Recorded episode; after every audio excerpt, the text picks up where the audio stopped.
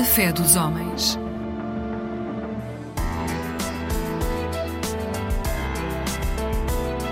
Mosaico Ecuménico, um programa do Conselho Português de Igrejas Cristãs. Olá, muito boa noite. Bem-vindo a mais um programa Fé dos Homens da responsabilidade do COPIC. Fique conosco.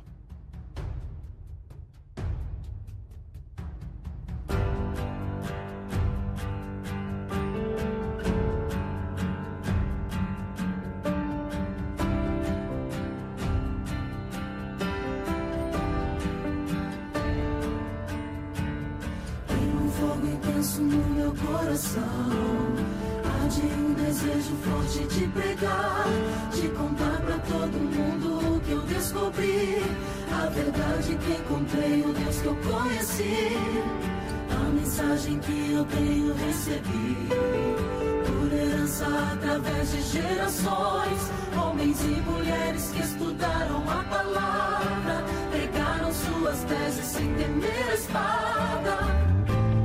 E essas verdades não vou calar. Com minha vida vou anunciar.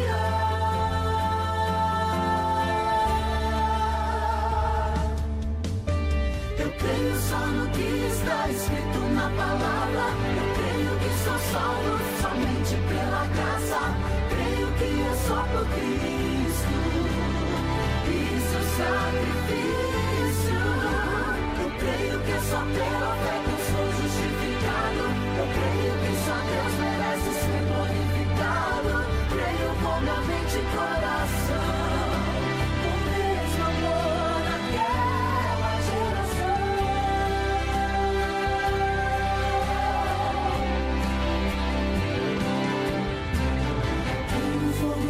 No meu coração.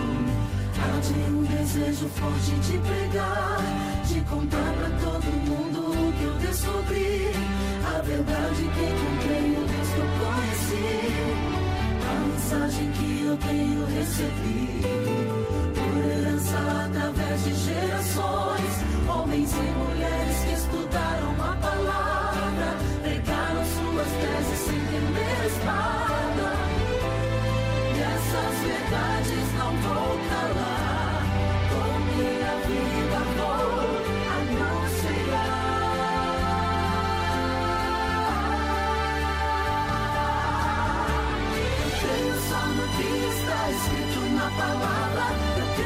sou salvo somente pela graça.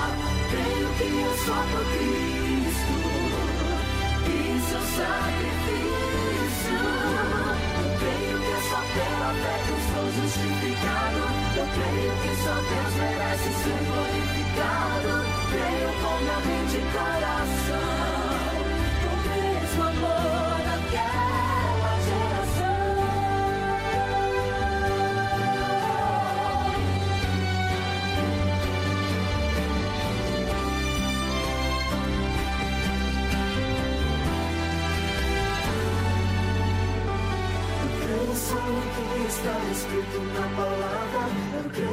Sou salvo somente pela graça.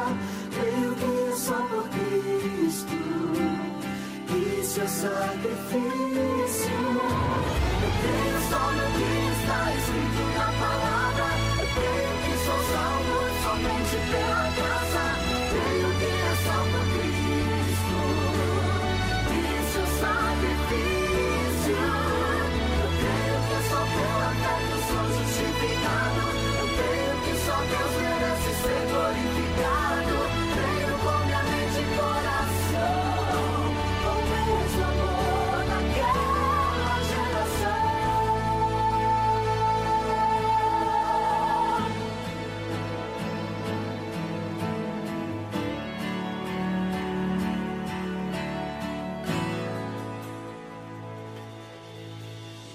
Passado dia 4 de novembro, as comunidades da região centro das igrejas metodista e presbiteriana reuniram-se uma vez mais para celebrar o Dia da Região Protestante do Centro e o Dia da Reforma.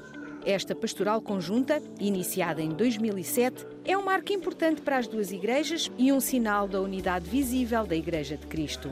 Eu creio que é uma importância muito grande. Primeiro porque nós somos igrejas pequenas e ao reunirmos esforços, nós conseguimos atingir muito mais pessoas e ter mais entusiasmo para continuar a obra. Há 16 anos tivemos esta ideia de começar a trabalhar juntos. E cada ano nós notamos que foi positivo e que precisamos continuar assim. A igreja cristã tem que se reunir cada vez mais, porque as igrejas evangélicas isoladas, ela fazem uma parte, mas fazem pouco. Mas se elas se reunir umas com as outras, então nós teremos muito mais potencialidade para poder proclamar o Evangelho a toda criatura, como nos manda o Evangelho. A presença das hierarquias das duas igrejas neste evento dá a nota da importância desta pastoral conjunta. Para a Igreja Metodista tem sido uma, uma, uma alegria haver esta partilha, também uma, uma bênção, porque tem esta, esta diversidade de experiências traz, tem trazido e tem dado eh, uma, uma riqueza ao ministério que tem sido eh, aqui vivido e que tem sido partilhado. E é também um testemunho importante de, de unidade porque cada vez mais nós, como igrejas cristãs, temos que assumir que o somos e reconhecermos uns aos outros e ajudarmos uns aos outros, valorizarmos uns aos outros e naquilo que nós pudermos fazer juntos é um bom testemunho que nós uh, damos uh, e é uma forma de ajudarmos também outros e outras também a poderem crer, a poderem servir. Por isso, esta experiência tem sido enriquecedora e esperamos que ela continue a aprofundar-se e, e a, ser vivida com, com gratidão e também com, com alegria e dedicação. Aqui na Zona Centro, nós de facto somos uns privilegiados. Temos comunidades que hoje se conhecem, eh, que partilham atividades, que partilham hum, celebrações e é uma benção poder estar juntos e caminhar juntos ainda que metodistas e presbiterianos, às vezes eu não sei quem é metodista, quem é presbiteriano. Obviamente eu sei, eu conheço as pessoas, mas eu acho que estando numa casa presbiteriana, numa casa metodista, nós estamos em família. Isso é, é a coisa mais importante um, que eu levo deste, que eu, que eu trago e, e guardo no coração deste tempo. É, é o convívio, a partilha e, e, estas relações que são cada vez mais profundas. Acho que já não era capaz de viver sem este tempo em conjunto. Este tempo de celebração ocorre no contexto da evocação da Reforma Protestante, um evento de importância capital para estas duas igrejas. Celebrar a Reforma em conjunto é ir à essência daquilo que é a palavra do Evangelho, uma palavra que nos desafia a descobrirmos nessa mesma palavra uma força criativa, uma força que nos liberta uh, das próprias uh, uh, instituições que muitas vezes aprisionam a palavra e que se degladiam. Aqui estamos precisamente no movimento contrário, que é colocando-nos em conjunto, à escuta, num espírito que se abre e que se manifesta em duas igrejas que caminham e que se ouvem e que se escutam. Este é um desafio extremamente importante no mundo como vivemos hoje. É um desafio que várias igrejas no cristianismo procuram percorrer e tentam encontrar soluções, desde aquilo que são uh, uh, os caminhos que grandes igrejas ou pequenas igrejas descobrem. E é talvez a palavra que o Evangelho, uma palavra que liberta e que dá vida, tem para os tempos difíceis de hoje, onde os acantonamentos uh, são cada vez mais visíveis. Celebrar a reforma junto é regressarmos a uma palavra que nos liberta e nos faz reconhecermos e caminharmos juntos. Da parte da manhã tiveram lugar atividades de louvor e jogos formativos para aprofundamento dos princípios da reforma. Depois do almoço teve lugar o culto, estando a pregação a cargo do bispo Cifredo Teixeira. É o que veio eh, mais ao meu pensamento, na minha reflexão, é o destaque e a importância que, que teve para o próprio Lutero, que, eh, que é a questão da, da fé a importância da fé, da, da, justificação pela fé, eh, a fé que, que vem tornar possível a todos e todas terem a alegria da salvação quando se sabe que, hum, infelizmente, a Igreja, a certa altura, a Igreja em termos gerais, digo eu, a certa altura deu a entender que só quem tivesse posses, só quem conseguisse cumprir eh, determinadas penitências, tivesse capacidade financeira, é que podia ter a alegria da salvação. E a, a reforma bem a, a afirmar, e Lutero, claro que lutava com o seu desejo de sentir a salvação na sua vida ou sentir uh, que tinha uma boa relação com Deus, ele, ao descobrir que a fé é que salva, é que justifica, fez com que todos e todas pudessem conhecer essa sua experiência e todos e todas pudessem ter esperança uh, nesse Deus que nos ama e que nos dá esta oportunidade de fazermos caminho com Ele, independentemente de sermos ricos ou de sermos pobres, de termos isto, de termos aquilo, sermos capazes de fazer isto ou fazer aquilo. É a fé que nos salva, é a fé que também, como diz uh, o apóstolo Paulo, sendo justificados pela fé, temos paz com Deus, uma paz que nós precisamos. Duas igrejas, um só evangelho, um só corpo. Eis o desafio e o sinal. Nós não somos tão diferentes. Uh, e aquilo que nos une, que é o mais principal, que é Jesus, que é o que deve estar no centro, uh, deve de facto ser o único motivo para irmos em frente e ficarmos juntos. Estando juntos, ninguém fica a perder.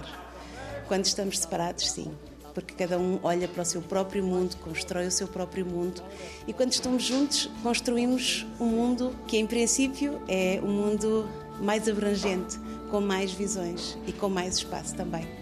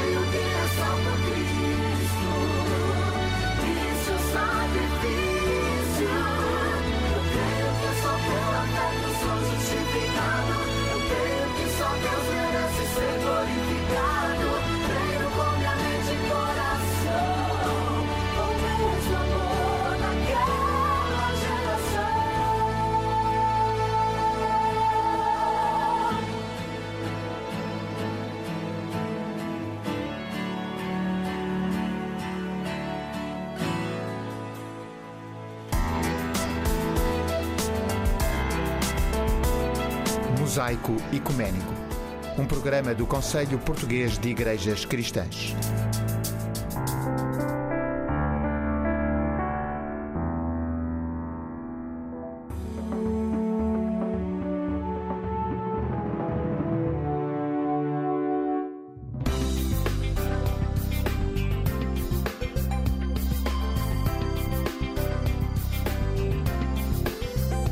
Eclésia Igreja Católica.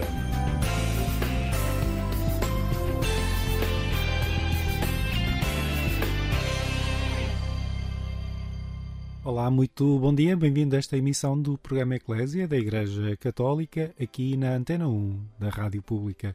Hoje é um dia especial no calendário litúrgico das comunidades católicas, é a Solenidade de Cristo Rei, marca o final do ano litúrgico e é também um dia especial para as comunidades porque é nesta data que as dioceses de todo o mundo celebram o Dia Mundial da Juventude. Eu sei que este ano parece uma repetição, porque houve o Encontro Internacional de Agosto em Lisboa, mas é um tema que vamos aprofundar ao longo dos próximos minutos, vai valer a pena, fique desse lado. Começo com os simples e o seu tema Levanta-te.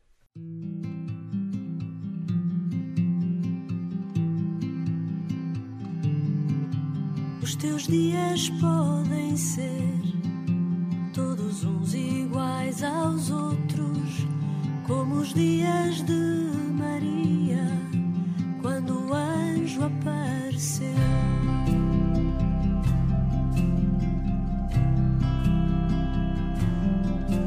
Porque é simples e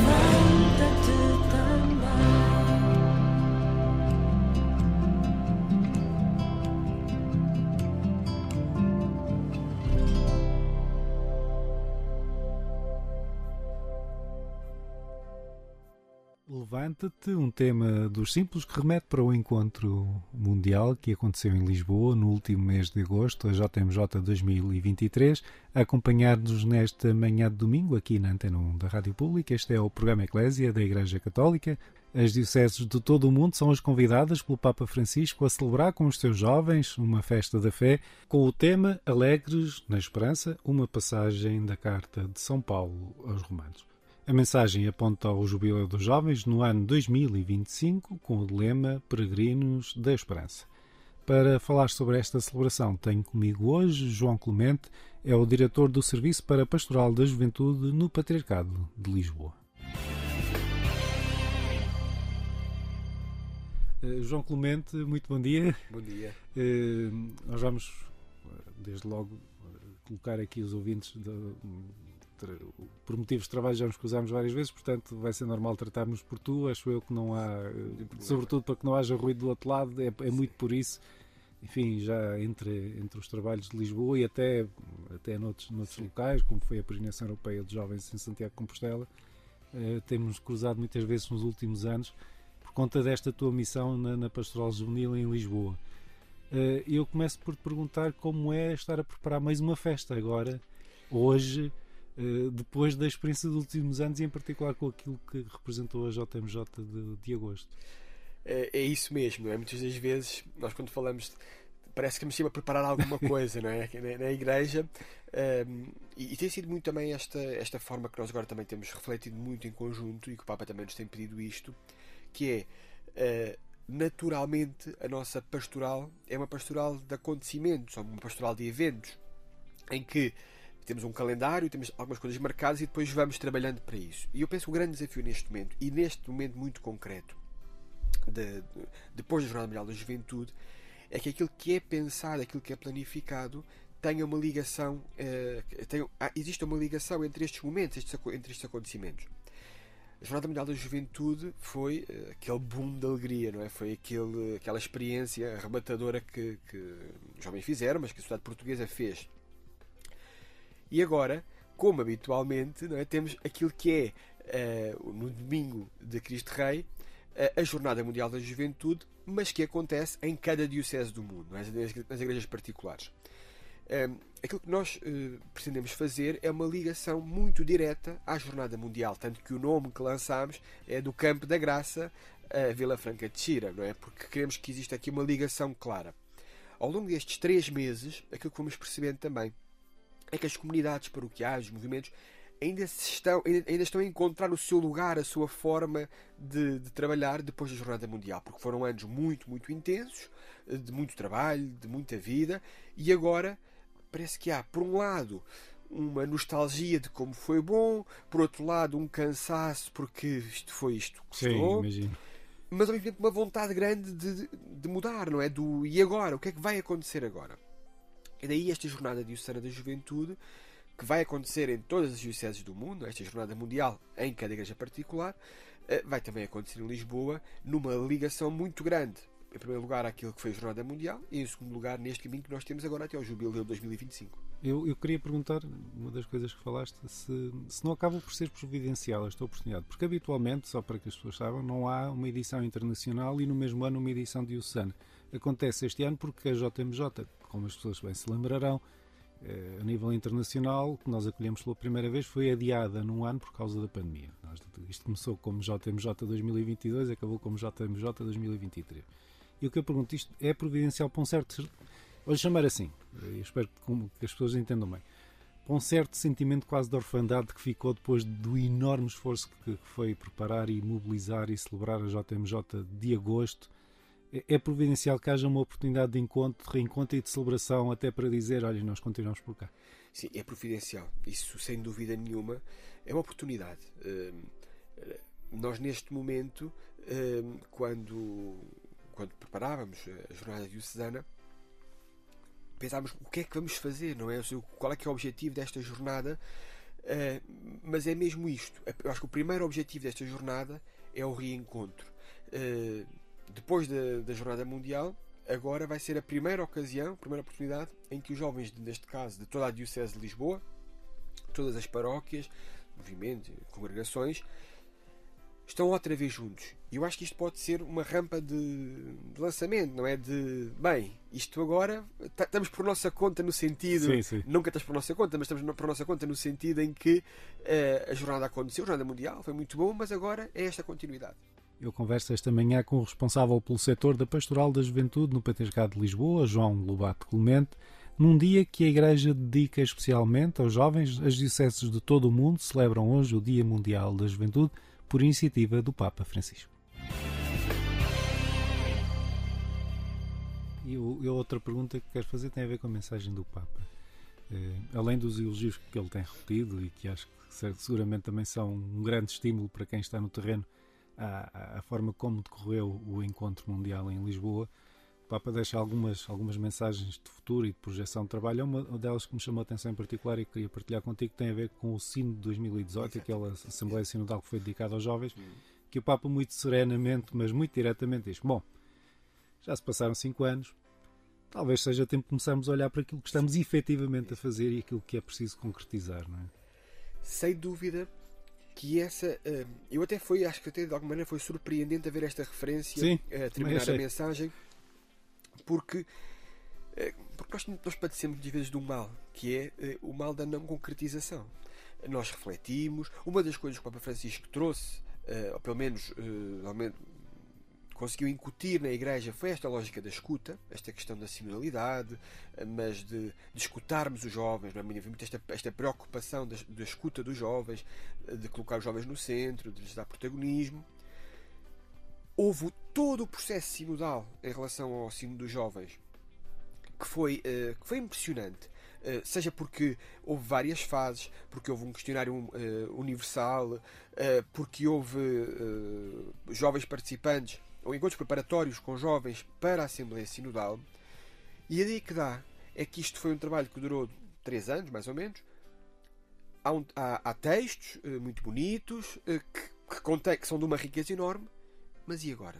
É? Qual é que é a concretização prática disto numa paróquia? Qual é, é a concretização prática disto numa diocese? Uh, e eu penso que aquilo que, que, o Papa Francisco nos pede e nos uh, alerta nesta mensagem também que nos lançou agora é precisamente quando, quando diz Uh, está na altura de voltarmos ao sino, de olharmos para aquilo que ali está. Mais do que andarmos constantemente a fazer fóruns de escuta e vamos escutar, escutar, escutar, escutar, e depois, na verdade, nada é consequente com aquela escuta. E os jovens exigem isto. Esta é uma das grandes questões que os jovens hoje. Uh, nós fizemos no início de setembro aqui em Lisboa um encontro com alguns líderes juvenis, digamos assim, uh, ligados aos hospitais vicariais, e houve uma jovem que falou precisamente disto. Disse a escuta é muito importante, nós sentimos cada vez mais que, uh, que nos escutam, mas que essa escuta não é consequente. Não, é? não, não, acontece, não existem mudanças em relação a isto. Não há decisão uh, na, na, sequência desta escuta. E eu acho que essa, parece-me a mim, que é a questão de, de voltar ao sínodo e não é voltar apenas a Cristo Vivit, é voltar aos documentos do sínodo, ao documento final do sínodo, às várias referências que o sínodo nos dá e que isso possa de facto na vida da, da, da igreja local, na vida da diocese, na vida da, da paróquia, que possam uh, tomar-se decisões concretas que uh, nós hoje temos um déficit de decisão na Igreja. Na Igreja, enquanto, enquanto Sim, corpo. e, e há, há aqui um outro detalhe que eu queria colocar, até da minha experiência profissional. Eu senti que, que, as, que, a, que a forma como decorreu o Sino dos Jovens em 2018 marcou muito o futuro do, da instituição sinodal. Hum. Aquilo que nós assistimos em outubro. Eh, com, com esta primeira sessão do sino sobre a sinodalidade não teria sido possível, do meu ponto de vista, sem o sino dos jovens. Mas, mas a questão é, mas depois a gente olhava para a sala e não havia assim tantos jovens quanto isso naquela, naquela Assembleia. Uh, os jovens também precisam de ver que aquilo que eles contribuem para as mudanças os envolvem diretamente. Sim. Neste, neste sentido, e aqui pegando no caso da Diocese de Lisboa, essa foi uma das principais razões pelas quais nós convocámos, o Patriarca convocou este Fórum Geração Rise Up, Sim. que acontecerá no dia 7, 8 e 9 uh, desculpem, no dia 8, 9 e 10 de dezembro, uh, em que foram convidados, todas as paróquias foram convidadas a enviar o seu delegado, o seu jovem representante, os movimentos, congregações, associações profissionais, realidade, outras realidades, por exemplo, os campos de férias católicos, os núcleos de estudantes católicos, Portanto, tentar ser um fórum o mais representativo possível, em durante um fim de semana vão estar uh, a discutir, a conversar, a olhar a Igreja uh, num conjunto de temas, que são temas muito que possam ir muito ao encontro dos jovens, para que depois deste. E portanto, eles são os protagonistas. É claro que este fórum tem o objetivo concreto de dar uma resposta à Igreja de Lisboa, mas não se esgota aí, não é? Todos estes jovens que vão estar são jovens que trabalham, que vivem ou que, que estudam em, em Lisboa mas que no final possa, possa sair de facto aquilo que não vou dizer um documento como um documento sim, sim. sinodal, mas de facto um, um texto uh, que possa ser uh, uh, que o Sr. Pedraca possa ter como, como mapa de trabalho para os, para os, próximos anos naquilo que é pastoral juvenil, aquilo que é o trabalho com os jovens e que vai tocar tem certamente muitos temas uh, que, que, são importantes. Mas eles são os protagonistas da reflexão. Não é? Uh, eu penso que é bom estarmos com atenção ao que vai acontecer neste fórum uh, em Fátima, porque pode ser.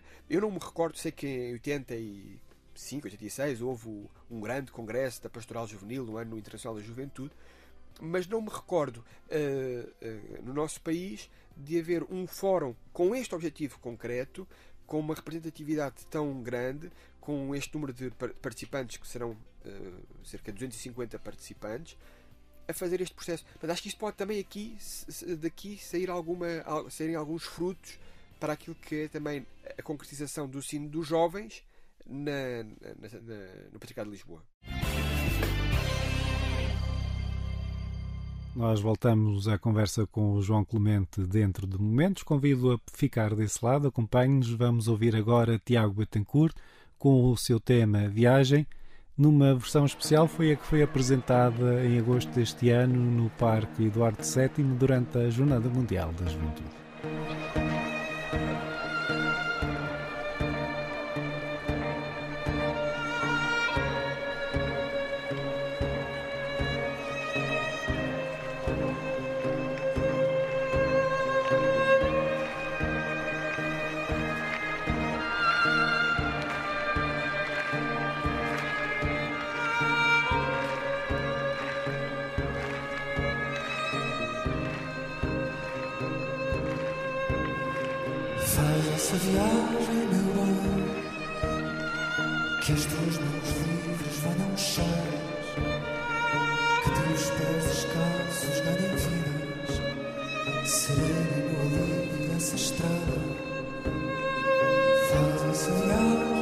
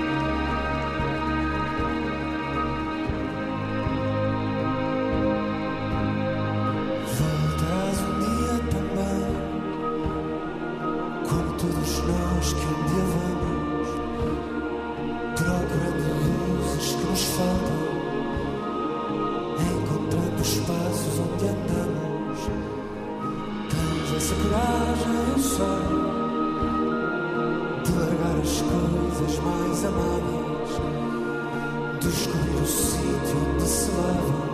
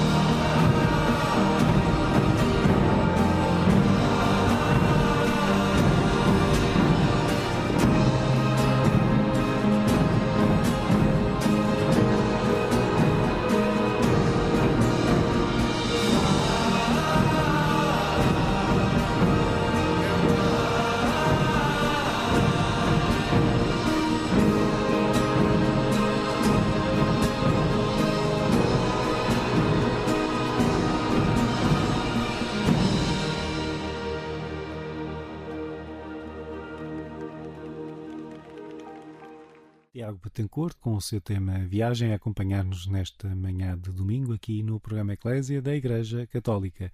Um bom dia para si que está desse lado. Eu converso com João Clemente, é o responsável pelo setor da Pastoral Juvenil no Patriarcado de Lisboa e a conversa acontece a respeito do Dia Mundial da Juventude que se assinala hoje a nível diocesano, depois do grande encontro internacional do último verão, tem como tema Alegres na Esperança, uma passagem da carta do apóstolo São Paulo e aponta já ao caminho para o Ano Santo 2025, o próximo jubileu da Igreja Católica, que também tem como tema Peregrinos na Esperança. Há uma certa expectativa, digo eu, até em termos do que é a opinião pública e, até da vivência eclesial, de que quando os jovens se pronunciam haja uma certa disrupção, uma, uhum. até uma certa provocação ao, ao caminho que se vai fazendo e as necessidades de transformação. Isso coloca uma responsabilidade acrescida a quem os acompanha e quem está com eles também nesta reflexão. Sim. Eu costumo dizer, eu costumo usar este exemplo. No meu caso, trabalho com jovens há, há muitos anos. E desde acompanhar a, a, nível de catequese, de grupos de jovens, Sim. por aí fora. Uh, mas partilho uma experiência que aconteceu comigo e que, uh, que me fez mudar aqui de alguma maneira aqui o, o chip, que teve a ver. Uh, eu estava a dar aulas de moral a alunos de secundário e passei-lhes aquele documentário da Disney que do Papa Responde, o Amen Papa Responde, sim, sim. em que o Papa fala com um grupo de jovens e, uh... e, muitos deles algo inesperados para o encontro com o Papa, Exatamente. Não, não necessariamente católicos.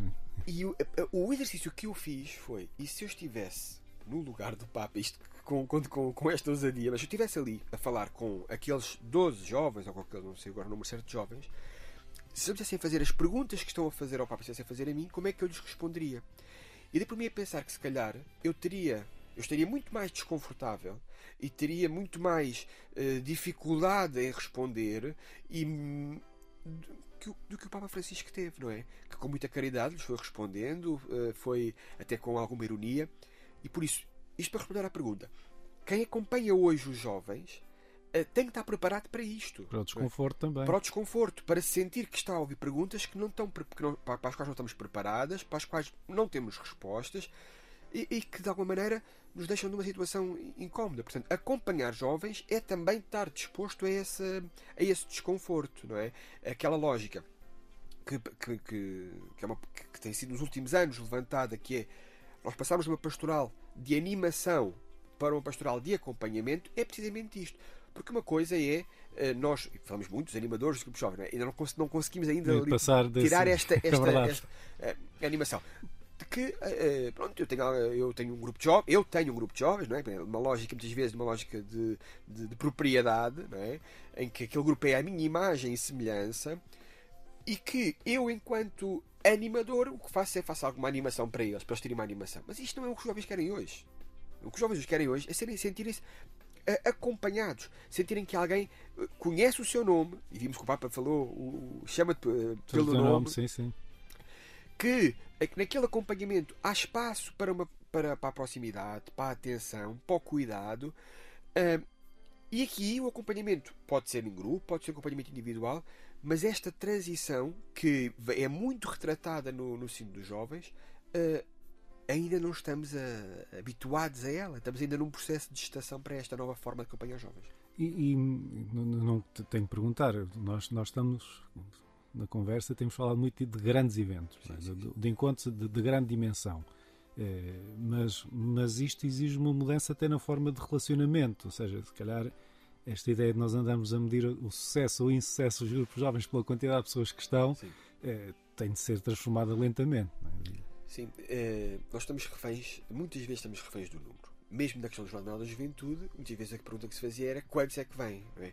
Porque se vierem eh, menos do que X, não é um sucesso. Se forem mais do que X, vai ser um problema logístico, mas sempre eh, reféns do- dos números. E os números têm, claro, que, que o seu peso, mas também sabemos que muitas das vezes os números são enganadores. Eh, nós, agora, nesta questão da Jornada, da jornada da Juventude, nós, na avaliação que fomos fazer ao, ao longo dos últimos anos, fomos, eh, fomos percebendo que havia muitos adolescentes com 12, 13, 14 anos que participavam na Jornada eh, Diocesana da Juventude. Sendo que a jornada, o público-alvo não são adolescentes, são jovens. Sim. Ahm, mas dava-nos eh, seja, alguma alegria ver eh, uma multidão de gente, como vimos o ano passado, é? cerca de eh, 4 a 5 mil jovens em Oeiras, e, e- e ficamos contentes porque vemos, um- vemos muita gente. Mas o que é que aquilo representa de facto de jovens que, estiveram, eh, que participaram na jornada? De jovens que estão a trabalhar, de jovens que estão com todas aquelas dificuldades neste momento de seja por, na questão de, de- da faculdade, seja nas questões de habitação, seja nas, nas questões de querem, quererem casar, querem sair de casa e não conseguirem. Qual- portanto, o que é que eu quero dizer com isto? Nós muitas das vezes, porque sabemos que nos adolescentes eles ainda são eh, acompanhados e ainda vão para onde o responsável, o líder, os Sim, leva. é um dia de catequese, em vez de estarem ali, vão, Exatamente. Mas estamos muitas das vezes a não olhar para aquilo que de facto são jovens na- no meio universitário, no meio profissional, hum, e, e há aqui depois um, um fosso que se cria. Mas se é uma experiência positiva, se é uma experiência de acolhimento. Portanto, eu acho que nós temos aqui o grande desafio também é que para que, para que seja um sinal de esperança, é preciso que cada comunidade faça este exame de consciência e perceber se tem sido de facto um espaço para os jovens ou não. Fica então esse desafio, João. Muito obrigado e uma boa jornada hoje. Muito obrigado. E até uma próxima.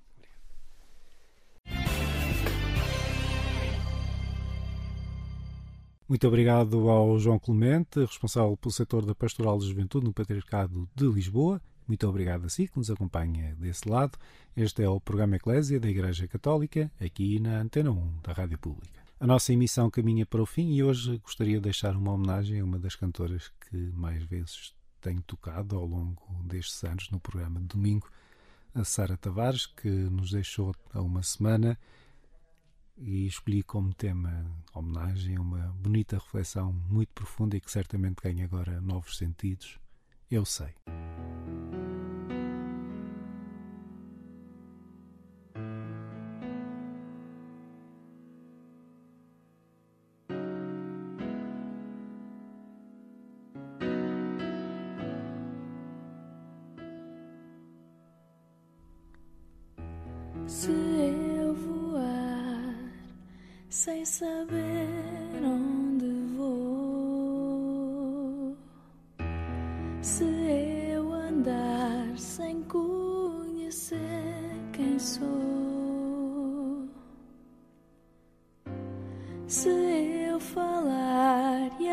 A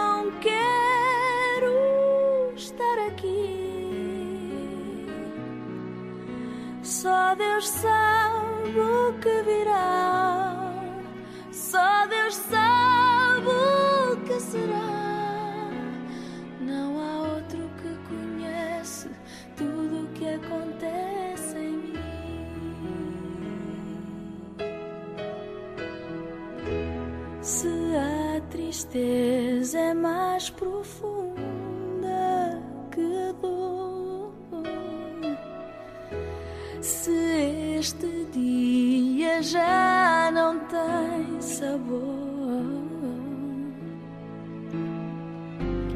E no pensar que tudo isto já pensei, eu sei.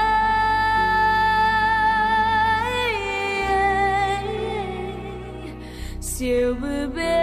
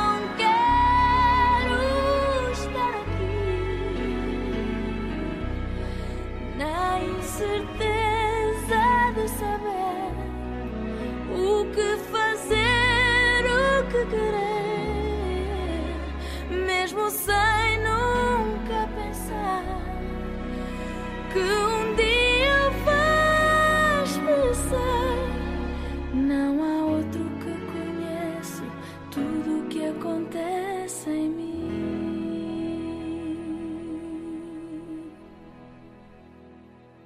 Eu sei, com Sara Tavares, uma voz que nos vai acompanhar sempre no encerramento do programa Eclésia da Igreja Católica, hoje aqui na Antena 1 da Rádio Pública. Nós voltamos à sua companhia na madrugada de quarta para quinta-feira, pouco depois da meia-noite. Eu sou Otávio Carmo, jornalista. É sempre um gosto estar deste lado. Despeço-me com votos de um santo domingo e uma vida feliz.